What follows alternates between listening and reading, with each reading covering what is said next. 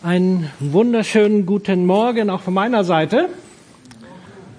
Und ich freue mich, dass wir wieder einen gemeinsamen Gottesdienst haben dürfen.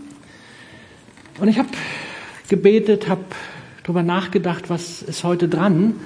Und ich hatte so diese, diesen, dieses Bild von einem Baum vor Augen. Und Jesus hat ja ganz viel Bilder aus der Natur verwendet. Er hat ganz viele Dinge deutlich gemacht an Bildern, die die Menschen irgendwie kannten. Und so möchte ich mit euch heute den Baum als ein Beispiel nehmen. Und ich sage gleich vorweg, ich bin kein Botaniker. Ja, also das wird äh, nur Stückwerk werden. Äh, aber es hat mich selber berührt und deswegen möchte ich euch damit hineinnehmen. Ich möchte beginnen mit Psalm 1. Glücklich ist der Mensch, der nicht auf den Rat der Gottlosen hört, der sich am Leben der Sünder kein Beispiel nimmt und sich nicht mit Spöttern abgibt. Voller Freude tut er den Willen des Herrn und denkt über sein Gesetz Tag und Nacht nach. Er ist wie ein Baum, der am Flussufer verwurzelt und Jahr für Jahr reiche Frucht trägt. Seine Blätter welken nicht und alles, was er tut, gelingt ihm. Ich weiß nicht, wie es euch geht, aber wenn ich so höre, glücklich sein, ja, die Blätter verwelken nicht, man, man erlebt die Dinge voller Freude. Ich würde sagen, wir alle sehnen uns doch danach, oder?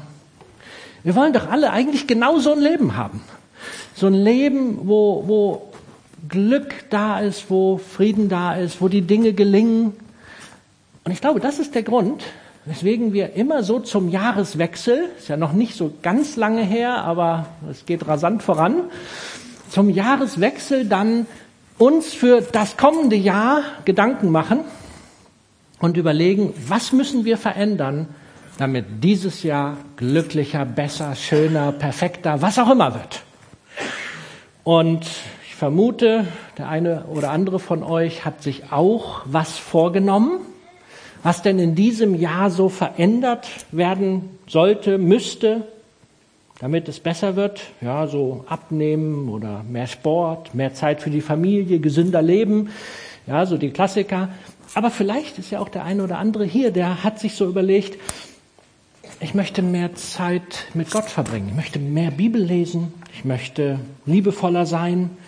Ich möchte mehr Zeit mit meiner Familie verbringen. Ich möchte die Dinge, mit denen ich schon so lange kämpfe, mal unter meine Füße bringen.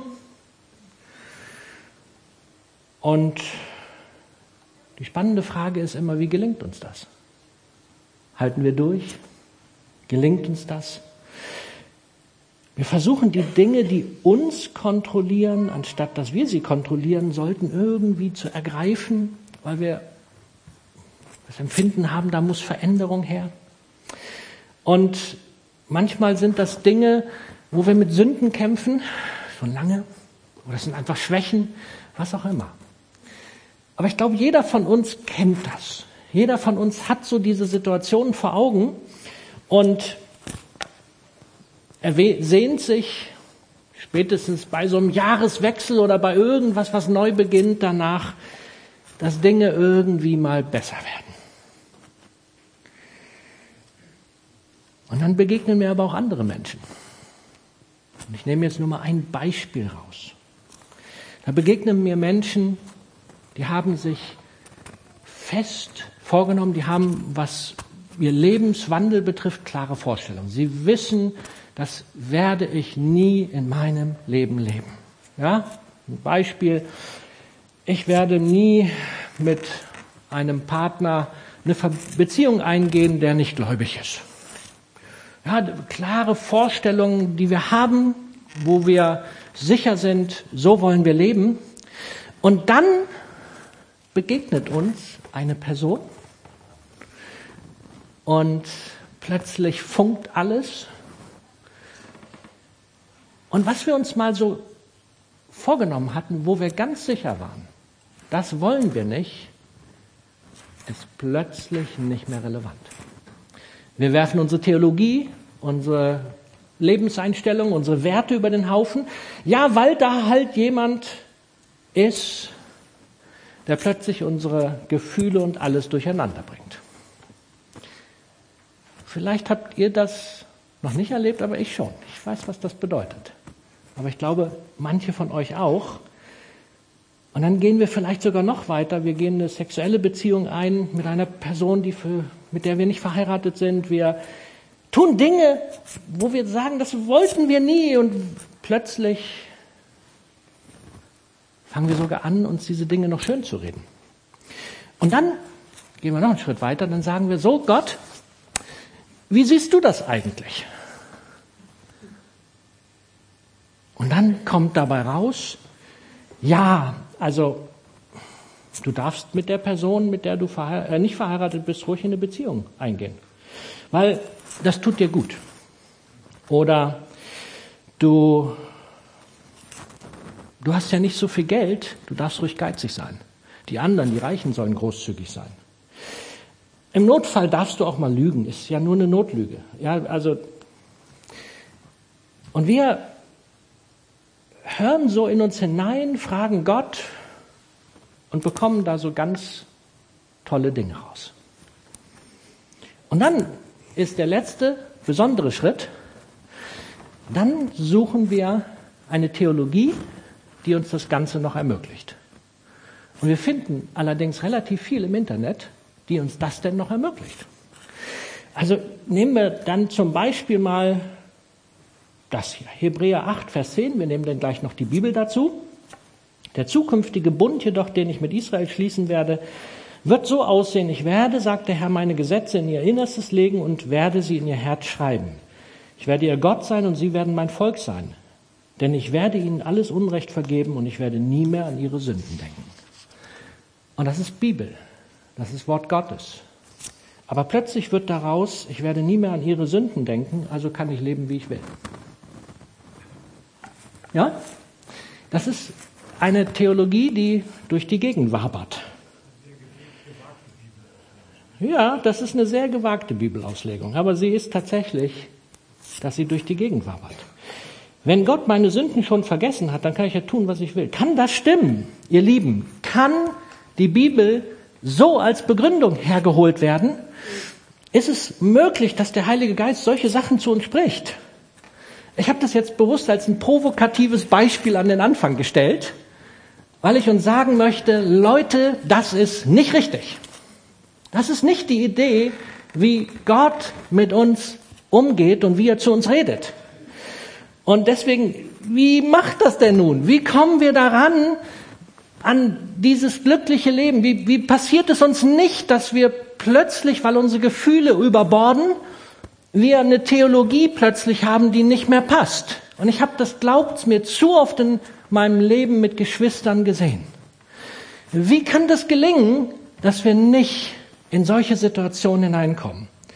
Dass wir vielleicht in die Situation hineinkommen, dass da plötzlich die Gefühle rauf und runter gehen, Okay, das wird vielleicht immer wieder passieren, aber wie gehen wir damit um? Und wie funktioniert das? Wie soll man denn die Wahrheit finden?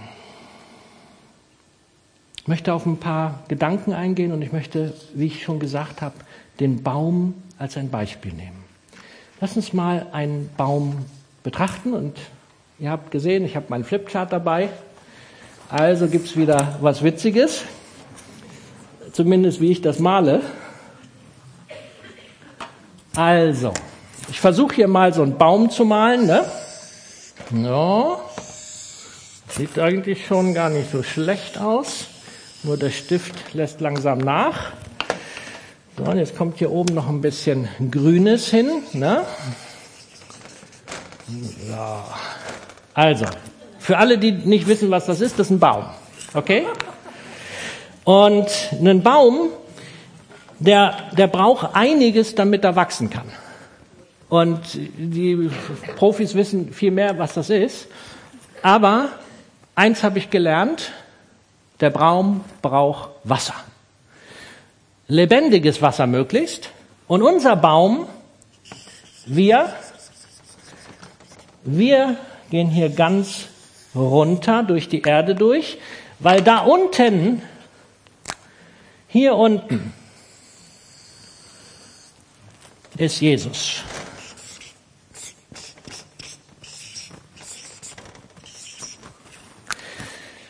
In unserem Bild ist Jesus die wasserführende Schicht, das Lebendige, das, wonach wir uns sehen. Und eins möchte ich vorweg sagen. Wenn wir glücklich leben wollen als Christen, kann ich euch eins garantieren. Ohne Jesus, ohne ganz eng an ihm zu hängen, ohne sein lebendiges Wasser, wird es da oben keine guten Früchte geben, keine grünen Blätter und das Ganze wird ganz schön trocken. Und Gott hat für uns ein Leben vorbereitet, wo wir ganz tief verwurzelt sein dürfen in Jesus. Jeder, der sein Leben mal irgendwann Jesus gegeben hat, der muss mindestens eine Wurzel da unten in Jesus verwurzelt haben. Hat er, das ist naturgemäß einfach so, sonst kann ich ja nicht Jesus nachfolgen. Jetzt ist aber das Interessante, wir wollen ja Wachstum, wir wollen ja positive Veränderung, wir wollen ja vorankommen. Und wenn jetzt der Sturm des Lebens kommt, reicht diese eine Wurzel aus? Ein bisschen dürftig, ne? Also ich, ihr habt ja so ein paar Bilder hier von Wurzeln, die ich mitgebracht habe, die sehen anders aus. Da sind viele Wurzeln. Es gibt Flachwurzler, habe ich nachgelesen, es gibt Herzwurzler, was ich nicht wusste, und dann gibt es Tiefwurzler. Ja, Herzwurzler, die machen in die Breite und in die Tiefe. Und ich glaube, wir, wir sollten die Tiefwurzler sein, aber auch was von der Breite haben, da komme ich noch zu. Deswegen die, diese Herzgeschichte fand ich cool. Ja? Und wenn wir also wollen, dass wenn der Sturm kommt, dieser Baum nicht umfällt, ich glaube, wir brauchen mehr als nur eine einzelne Wurzel. Und lass uns mal kurz jetzt in das Wort gehen. Jesus selber sagt von sich, Johannes 4,14, wer aber von dem Wasser trinkt, das ich Jesus ihm geben werde, der wird niemals mehr Durst haben. Das Wasser, das ich ihm gebe, wird ihm zu einer nie versiegenden Quelle, die unaufhörlich bis ins ewige Leben fließt. Hammer, oder? Das ist doch genau das, was wir wollen. Versucht mal einen Tag, nee, versucht's bitte nicht, aber stellt euch vor, einen Tag ohne Wasser. Okay, zwei Tage. Jetzt wird's langsam eng. Drei Tage. Ich weiß gar nicht, ich habe keine Ahnung, wie, wie lange das überhaupt geht. Spielt auch nicht, hm? Drei Tage, okay. Aber wie oft, wie oft haben wir so ein Leben, wo, naja, unsere Verwurzelung, unsere Beziehung so, naja, ein bisschen sporadisch stattfindet. Nicht immer so regelmäßig. Ich mag uns ermutigen. Wenn wir uns nach Glück im Leben sehen, müssen wir ganz viel Wasser aus der lebendigen Quelle schöpfen, holen. Das bedeutet, wir müssen unsere Wurzeln tiefer treiben. Ja, wir müssen, wir müssen versuchen, wirklich mit unseren Wurzeln runter, runterzukommen zur eigentlichen Quelle. Die Bibel nennt das auch Christus ähnlicher werden. Epheser 4,14 dann werden wir nicht länger wie Kinder sein und uns ständig von jeder fremden Meinung beeinflussen oder verunsichern lassen, nur weil geschickte Betrüger uns eine Lüge als Wahrheit darstellen. Das passt auf unsere Zeit so unfassbar gut. Was, was bekommen wir alles aufgetischt als die Wahrheit und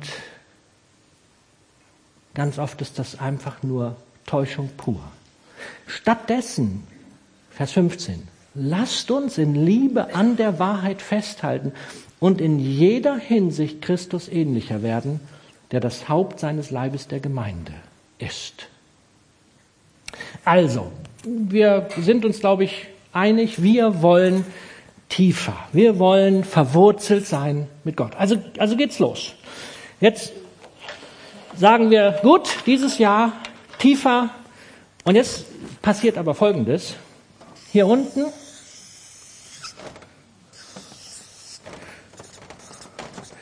Überall in der Erde sind so Widerstände, ne? Überall in der Erde, da sind so Dinge, die irgendwie uns hindern wollen.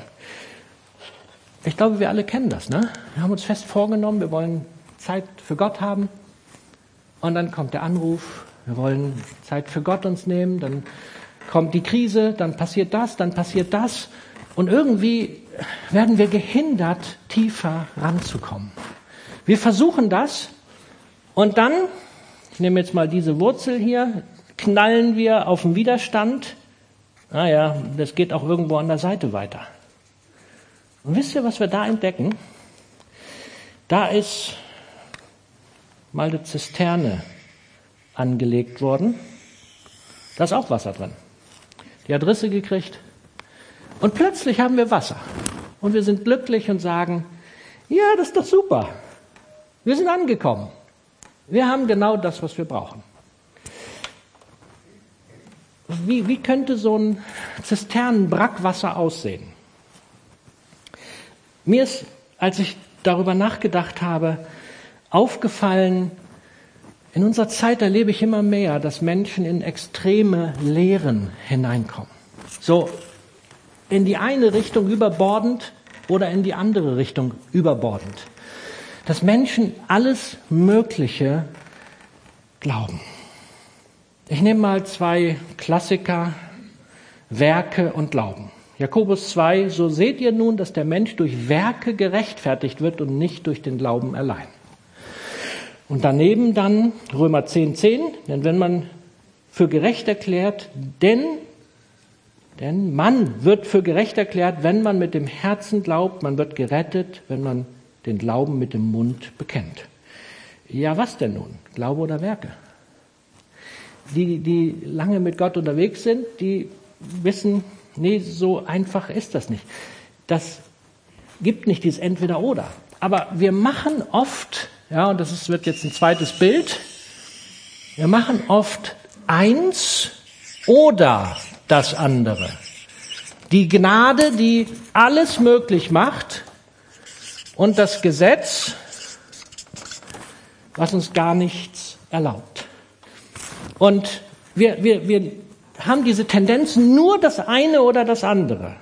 Das zweite Beispiel, Gnade und Gesetz, ja, das eben Werke und Glauben. Römer 3,24, doch Gott erklärt uns aus Gnade für gerecht. Das ist ein Geschenk an uns durch Jesus Christus. Amen dazu. Aus Gnade. Und dann 1. Johannes 3, 4 und 7, wer sündigt, missachtet das Gesetz Gottes. Denn Sünde bedeutet immer Auflehnung gegen das Gesetz. Liebe Kinder, lasst euch von niemand verführen. Wer handelt, wie es dem Willen Gottes entspricht, ist gerecht, wie Christus gerecht ist. Ja, was denn nun? Und mir kommt es heute auf einen einzigen Punkt darauf an. Wenn ihr nur einen einzigen Punkt heute mitnehmt, dann Christus. Christus ist in der Mitte von solchen Extremen. Christus ist nicht ein Extrem. Christus ist Leben pur. Christus die Beziehung zu ihm ist der Schlüssel. Wir brauchen nicht die Extreme.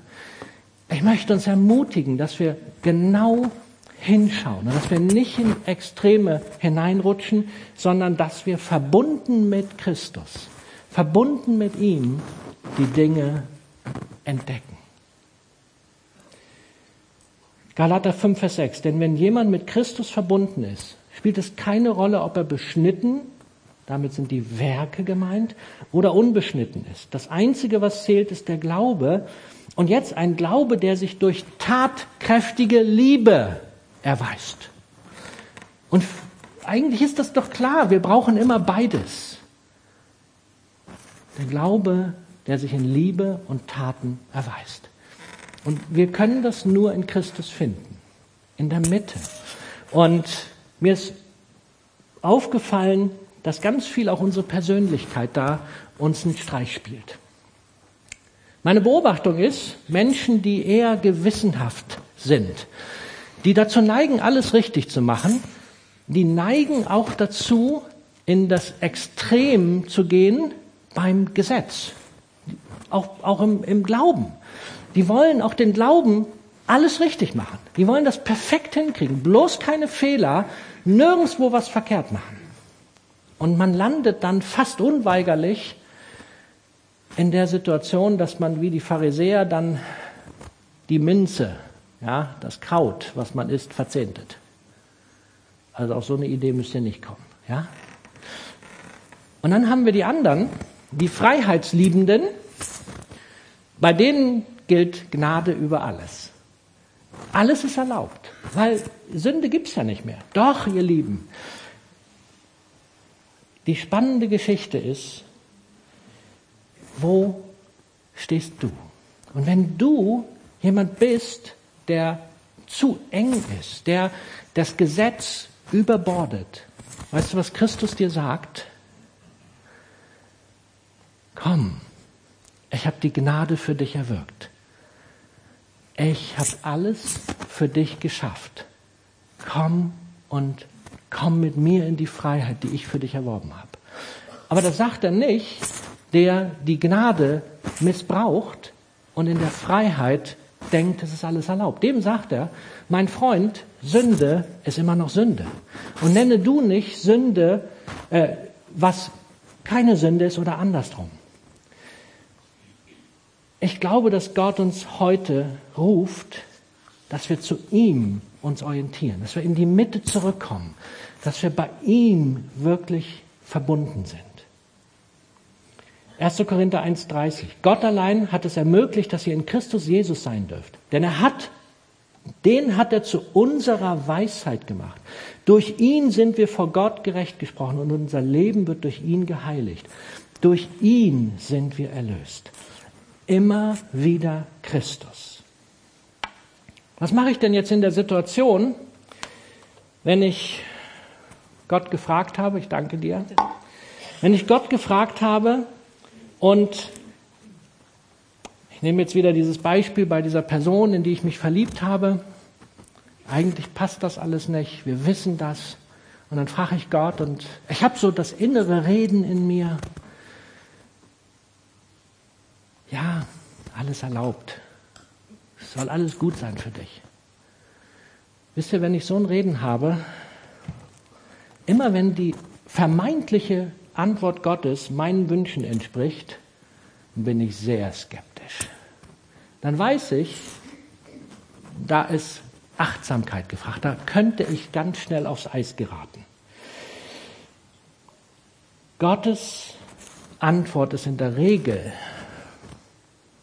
anders als meine Wünsche sind, wenn ich in so einen Gefühlswallungen sind. Weil wir neigen dazu, alles irgendwie möglich zu glauben, zu argumentieren und zu machen. Und als Bild dafür habe ich unsere Wurzeln, wenn wir denn so unterwegs sind, die kommen hier auf so einen Stein und dann wachsen sie überall hin. Es gibt tatsächlich solche Bäume, wo die Wurzeln überall hinwachsen. Abgefahren dieser, dieser Baum, ne? wie, wie, der, wie der über den Stein drüber wächst. Aber der hat die Wurzeln nach unten. Und ich glaube, wir haben manchmal so dieses Empfinden, oder wir, wir, wir, wir, wir versuchen manchmal, uns alles irgendwie möglich zu argumentieren, zu glauben, zu machen und was auch immer. Wie kommen wir auf den richtigen Weg zurück? Christus ist und bleibt das Wort. Das Wort der Bibel, Wort Gottes. Das bedeutet, wir müssen alle inneren vermeintliches Reden Gottes immer am Wort überprüfen. Und wenn wir das tun, ich bin ganz sicher, dann sind solche Luftnummern nicht möglich. Johannes 1, 1 bis 2. Am Anfang war das Wort, das Wort war bei Gott und das Wort war Gott. Der, der das Wort ist, war am Anfang bei Gott. Jesus Christus ist das Wort Gottes, das menschgewordene Wort Gottes. Das heißt ganz konkret, wenn ich in irgendeiner Situation unterwegs bin, dann muss ich mir die Bibel nehmen und wenn ich jetzt die Frage habe, darf ich mit einer Person, mit der ich nicht verheiratet bin, ins Bett springen, lass uns gucken, was die Bibel dazu sagt. Oder darf ich äh, irgendwie Steuer, ja, so der Klassiker. Darf ich, weil ich, weil ich das der Gemeinde spenden möchte, die Steuer so ein bisschen frisieren? Tolle, äh, tolle Idee, ne? Der Gemeinde Geld spenden, das, was ich mehr raushole, und der Staat, naja, er hat ja genug davon, ne? Der verschenkt es ja sonst auch überall. Liebe Leute, in meiner Bibel stehen da klare Dinge zu, in eurer auch. Galater 5, 16. Deshalb lebt so, wie es eurem neuen Leben im Heiligen Geist entspricht. Dann werdet ihr auch nicht tun, wozu eure sündigen Neigungen euch drängen. Die alte sündige Natur liebt es, Böses zu tun, genau das Gegenteil von dem, was der Heilige Geist will. Der Geist weckt in uns Wünsche, die den Neigungen unserer sündigen Natur widersprechen. Die beiden Kräfte liegen in ständigem Streit miteinander, so dass ihr nicht das tun könnt, was ihr wollt. Doch wenn ihr vom Heiligen Geist geleitet werdet, seid ihr nicht dem Gesetz unterworfen. Hier haben wir genau diese Spannung, in der wir so oft stehen. Aber Gott ruft uns, dass wir Christus im Zentrum haben und den Heiligen Geist, der uns führt und der uns dann auch in solche Bibelworte hineinführt und wo wir dann lesen dürfen, wenn ihr den Neigungen eurer sündigen Natur folgt, wird euer Leben die entsprechenden Folgen zeigen.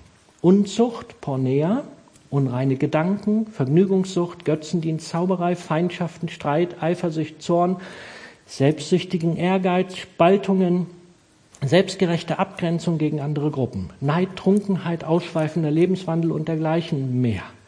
Ich wiederhole, was ich bereits gesagt habe, dass niemand, der ein solches Leben führt, das Reich Gottes erben wird. Wow, das ist jetzt aber krass. Niemand wird so, der so lebt, wird das Reich Gottes erben. Habt ihr, habt ihr gelesen, was da eben stand? Unreine Gedanken. Ich bin raus. Tut mir leid, dann wird das wohl nichts mit der ganzen Geschichte. Es ist doch das Wort Gottes. Ihr Lieben, und hier kommen wir jetzt an einen ganz wichtigen Punkt. Ja, immer wieder erlebe ich solche Dinge. Aber wisst ihr, Christus hat für mich die Schuld am Kreuz getragen. Und wisst ihr, wo der Unterschied ist? Ich nenne unreine Gedanken Sünde. Und ich will das nicht leben. Und deswegen darf ich immer wieder zu Christus kommen. Aber es gibt Menschen, die nennen das nicht mehr Sünde. Und die haben sich entschieden, so ein Leben zu leben. Und sie sagen, es ist alles okay. Ich bin in der Freiheit. Ich darf das alles. Und dann gibt es ein Problem. Könnt ihr den Unterschied erkennen? Christus ruft uns, das Wort Gottes zu nehmen, so wie es ist. Er ruft uns, Sünde, Sünde zu nennen und ihn zu bitten, dass er uns hilft, dass wir von den Dingen, die nicht in Ordnung sind, frei werden. Ich glaube, in ihm haben wir alle Kraft, dass wir durch die Dinge durchkommen. Alleine schaffen wir das nicht. Da kann ich euch ein Lied von singen. Ich mache es aber nicht. Und ich glaube, wir dürfen wirklich ganz neu begreifen, Christus ist der Mittelpunkt, Christus ist das Zentrum. Die Bibel ist das Wort Gottes. Und das, was die Bibel sagt, das sollten wir so nehmen. Die Sünde, die die Bibel Sünde nennt, sollten auch wir Sünde nennen und mit der sollten wir uns nicht eins machen und sagen, ach, passt schon. Und wir werden immer mehr mit dieser Einstellung, die ich euch heute gerade predige, in schwierige Zeiten hineingeraten. Weil das, was die Bibel Sünde nennt, wird in unserer Gesellschaft als Wahrheit, als gut, als was auch immer tituliert. Und wir werden in die Herausforderung kommen, dass es ganz schwierig wird. Und ich mag euch trotzdem ermutigen. Ich weiß nicht, was dieses Jahr auf uns zukommt. Aber lasst uns doch eng verbunden mit Christus die Wahrheit der Bibel immer noch so als Wahrheit nehmen. Und nicht das, was unsere Gesellschaft, die Politik oder wer auch immer uns als Wahrheit verkaufen will, wenn sie nicht dem Wort Gottes übereinstimmt, zu unserer Wahrheit machen. Nein, das ist nicht die Wahrheit des Wortes Gottes. Und wir brauchen das so sehr in der Zeit, in der wir leben, dass wir uns nicht verführen lassen von all dem Kram, was auf, auf uns einstürmt. Ob es aus dem Internet ist, ob es die Gesellschaft ist oder was auch immer. Wir werden eine Zeit haben, wo wir herausgefordert sind, genau den Unterschied zu machen. Also, ich bitte euch von ganzem Herzen, dass die Bibel doch immer noch den Maßstab für unser Leben sein. Wie mache ich das ganz praktisch? Ich habe ja hier gelesen, ja, Trunkenheit. Also in meinem Leben, wie setze ich das um? Ich versuche mich nicht zu betrinken, wenn ich ein Gläschen Wein trinke. Mit einem schaffe ich das so oder so nicht. Ich versuche das ordentlich zu machen, aber ich habe festgestellt, ich trinke ja gerne ein Glas Wein. Ich muss auch gucken, dass das nicht zu viel wird. Und so habe ich mir immer in jedem Jahr eine Zeit genommen, wo ich über ungefähr zwei Monate vor Ostern kein Alkohol trinke. Und dann gucke ich mal, was macht das mit mir? Geht's mir damit gut? Okay, safe. Aber merke ich, oh, ich müsste jetzt eigentlich was trinken.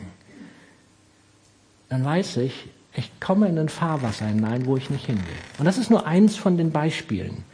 Ich glaube, wir dürfen mit ganz praktischen Dingen an sowas rangehen. Ich komme zum letzten Punkt. Christus im Zentrum, Christus in mir, all das, wie kann ich das, wie kann ich das leben? Verbunden tief in ihm.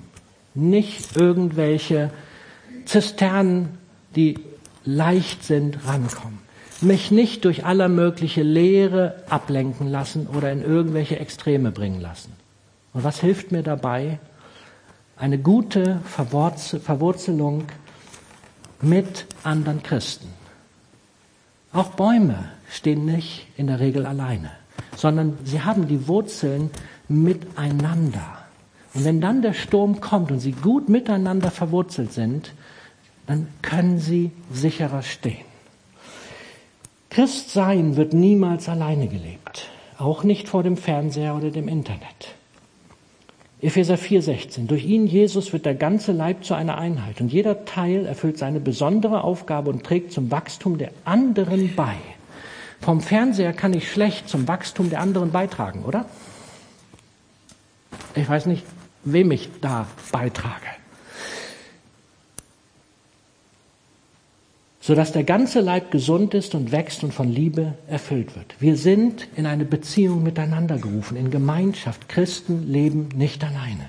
Galater 5, 13. Ihr seid berufen, liebe Freunde, in Freiheit zu leben, nicht in der Freiheit, eure sündigen Neigungen nachzugeben, sondern in der Freiheit, einander in Liebe zu dienen.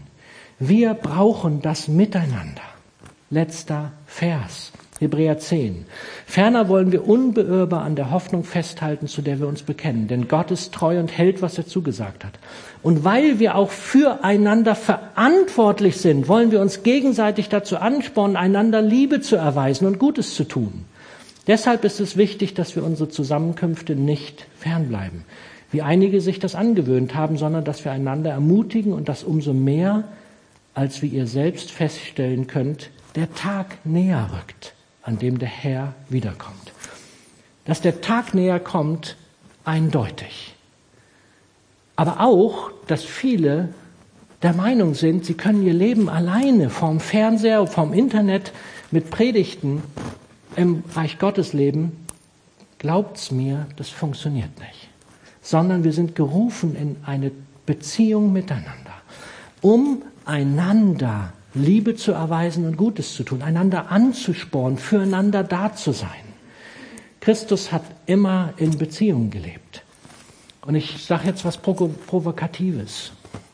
Ich glaube, dass das, was wir in den letzten zwei Jahren erlebt haben, die Separierung, das war ein kluger Schachzug des Teufels, war nie Gottes Idee.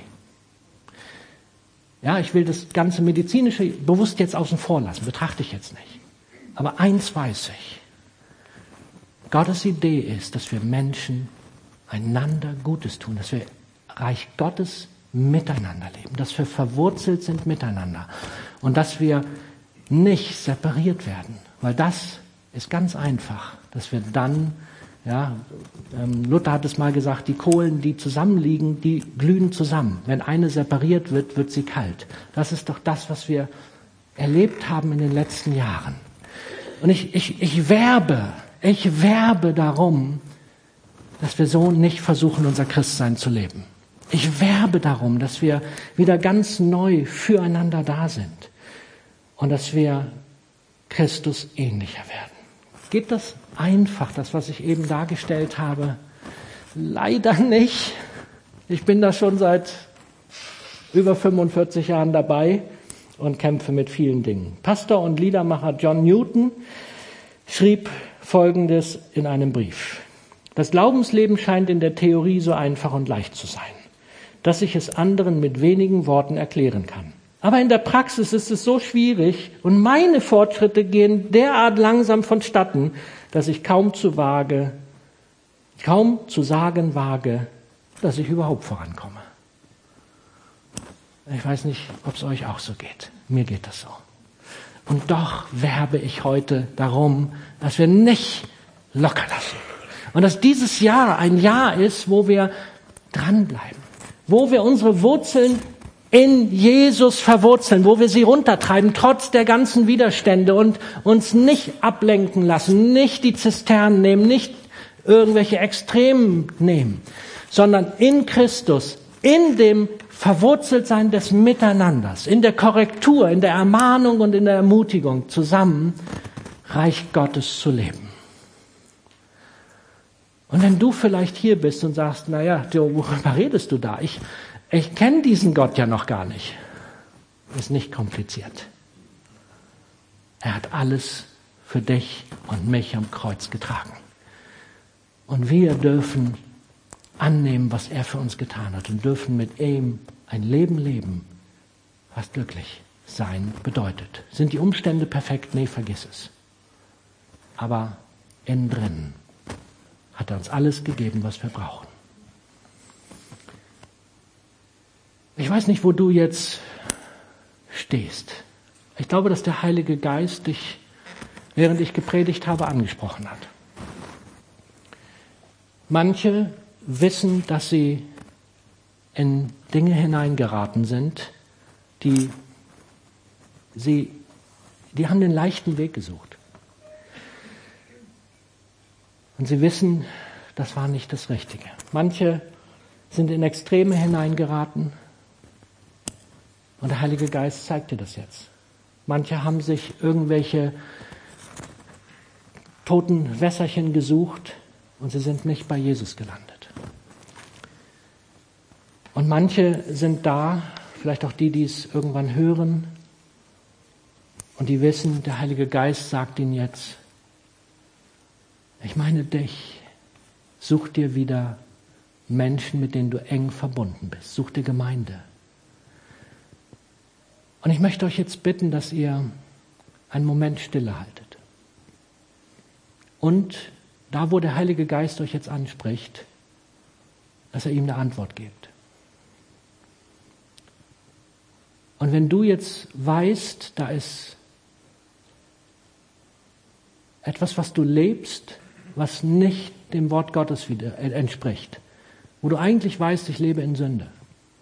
Und du hast es heute nochmal gesehen.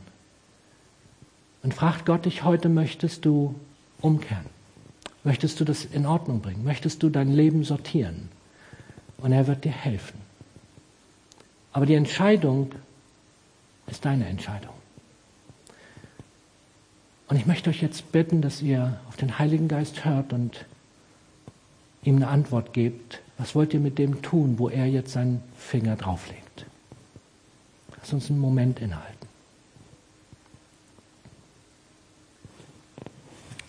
Heiliger Geist, ich bitte dich, dass du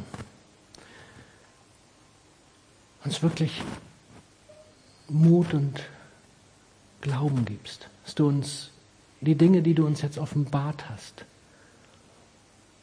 dass du uns hilfst, dass wir die richtige Entscheidung treffen und dass wir es mit dir angehen, dass wir Hilfe in Anspruch nehmen und dass wir in diesem Jahr tiefer, tiefer, tiefer verwurzelt werden mit dir. Jesus, wir, wir wollen tiefer. Wir wollen tiefe Verwurzelung in dir und nicht in irgendwelchen Dingen, die vermeintlich gut für uns sind.